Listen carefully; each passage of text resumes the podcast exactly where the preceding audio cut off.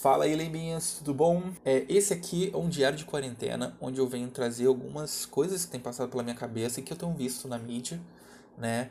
E eu acho interessante a gente conversar nessa forma porque há muita informação para ser trocada que a gente não tem tido mais a oportunidade de conversar, né, pessoalmente. Então isso é importante ser feito de uma forma ou de outra, é, no caso pela internet.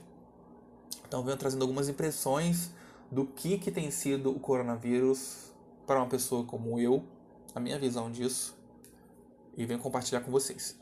Ah, é o meu sétimo dia de isolamento.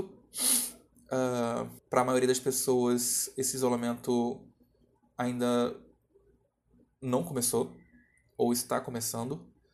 É, então esse número varia. Hoje é a minha primeira semana de isolamento e com isso eu vejo já alguns sinais do que, que isso causa em mim como pessoa e também nas famílias, na sociedade, até mesmo na política do país. A primeira coisa que eu venho percebendo, isso já percebo já há uns dois ou três dias, é que o convívio doméstico tem se tornado cada vez mais complicado. As pessoas estão acostumadas a passar grande parte do dia fora de casa trabalhando, pelo menos nessa grande metrópole que eu vivo, Rio de Janeiro. É, segundo estado mais atingido pelo coronavírus, a, as pessoas não passam muito tempo em casa. Eu já tinha noção disso quando eu não trabalhava, quando eu, quando eu estava trabalhando, né?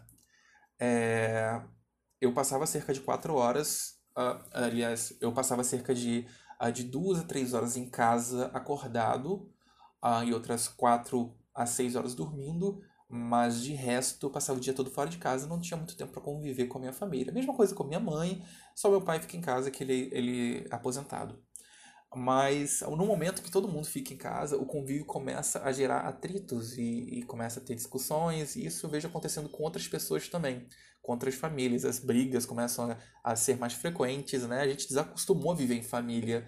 Obrigado, capitalismo. Agora a gente em casa se comporta da mesma forma com uma república. Nós somos pessoas que não se conhecem mais, que não se suportam mais. É isso que a gente está vendo graças à, à exploração do nosso trabalho. É, outro sinal que eu vejo acontecendo é, é, é, mais político, né? é no cenário mais geral, que é a questão do, da economia. A economia está gritando né, pedindo ajuda, os grandes empresários estão desesperados, é, e é aí que eu quero é, embutir um novo pensamento em vocês. Enquanto o governo federal, na imagem do nosso presidente Jair Bolsonaro, é, insiste em dizer que a histeria está sendo imposta pelos meios de comunicação, o que eu vejo, humildemente, no meu ponto de vista, é que a histeria está partindo justamente do governo federal e dos grandes empresários, porque sem o, o trabalho, né, sem a nossa força de trabalho, eu falo isso com bastante experiência, porque eu trabalho no comércio e eu sei que tipo o meu trabalho é o que alimenta essa essa economia, boa parte dessa economia. É o meu trabalho assim, no caso como trabalhador, né? Nós trabalhadores alimentamos essa máquina, né, que é o Brasil uh, eu vejo que eles estão entrando em histeria. É claramente visível que o governo e os empresários estão desesperados. Já falando em recessão, já falando em, em que vai ser a maior crise da história, a maior crise econômica da história, enquanto a gente está perdendo vidas, entendeu? Enquanto aqui no Brasil a gente já chegou a 46 mortes até amanhã de hoje. É, 46 mortes aqui no Brasil, mais de quase 500 mortes nos Estados Unidos, mais, bem mais de 15 mil, de 15 mil mortes no mundo todo e mais de 200 mil casos de coronavírus. Os empresários estão agora fazendo o quê? Já no futuro, pensando na economia e como ela vai ser afetada e como isso é mais importante do que as vidas dos trabalhadores. É, eu não vou entrar muito nessa, nessa questão política, mas eu preciso falar dela porque ontem foi o pronunciamento do Jair Bolsonaro e ele fez um desserviço completo. É, fez um desserviço, ele fez um desserviço completo como presidente, como líder de uma nação, a partir do momento que ele defendeu o argumento de que as pessoas devem voltar ao trabalho, voltar às ruas, que as crianças não precisam ter é, isolamento, já que elas não são um grupo de risco. Como... Mas, cara, acho que é conhecimento geral nesse momento que as crianças o maior vetor de, de, de doença, né? É, eu não sei se é certo usar essa palavra, mas assim, enquanto eles não têm sinais da doença, não têm os sintomas, eles são os maiores transmissores dessa doença para os adultos, para as pessoas idosas. E botar qualquer pessoa na rua é uma responsabilidade tamanha. E ele foi em cadeia nacional ontem defender essa ideia. É claro, sobre a pressão aí do, dos, a, dos grandes empresários que estão né, convulsionando, cara. Eles estão desesperados, eles estão em histeria. É, não é uma questão de imprensa, mas sim vinda de quem vai ser o maior atingido, que são os empresários no momento, e quem vai ser atingido em decorrência disso, nós trabalhadores vamos entrar em histeria a partir do momento que a gente tiver nossos salários cortados, como muita gente já teve, e como muita gente já teve também os empregos, né, uh, ceifados aí. Muita gente já perdeu emprego por causa dessa, dessa crise pandêmica aí do coronavírus, porque as empresas não querem manter um, um, um funcionário em casa pagando salário. Então eles vão lá e demitem. É, a gente há pouco tempo atrás também teve uma medida provisória é, editada às pressas durante a noite de domingo, do último domingo, que era para suspender o salário dos trabalhadores por quatro meses.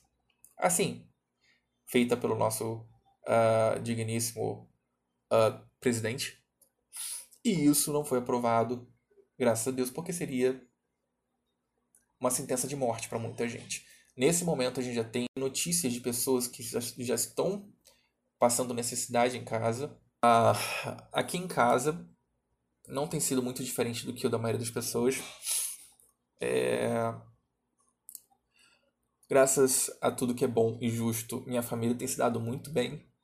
Eu tenho podido investir no meu trabalho aqui uh, no Lembas. E eu espero trazer mais notícias e, e mais uh, informações sobre essa situação toda, né? Que vem acontecendo. Todos os dias eu vou trazer para vocês um novo episódio desse diário. E. Cara, no momento nós não temos, né? Nenhum sinal de que isso vai acabar. É, que a doença vai acabar, né? O isolamento doméstico pode até acabar. Mas pode ser que nos próximos episódios eu tenha que fazer esses episódios, esses, esse diário já infectado pelo coronavírus porque eu posso estar na rua. Então, mano, tá uma doideira. Nada é previsível, não, a gente não sabe o que vai acontecer amanhã. É um, é um momento de, de todo dia uma surpresa diferente. É, então vai ser interessante a gente noticiar tudo aqui nessa forma de diário, porque vai ser uma loucura.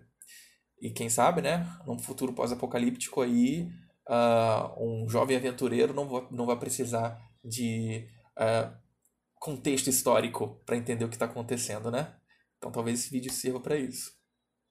De resto, hoje nós teremos mais publicações e grande abraço aí, galera. Quem está passando necessidade, não guarde isso para você. A gente está num momento que é essencial uh, ajudar o próximo. As pessoas estão entendendo isso.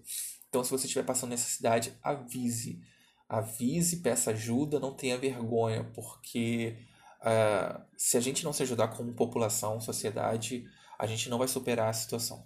E, né, tentar tirar o melhor disso, né, para quando isso acabar a gente se tornar e evoluir como, como raça, como população, né, aprender um pouco com o que tem acontecido.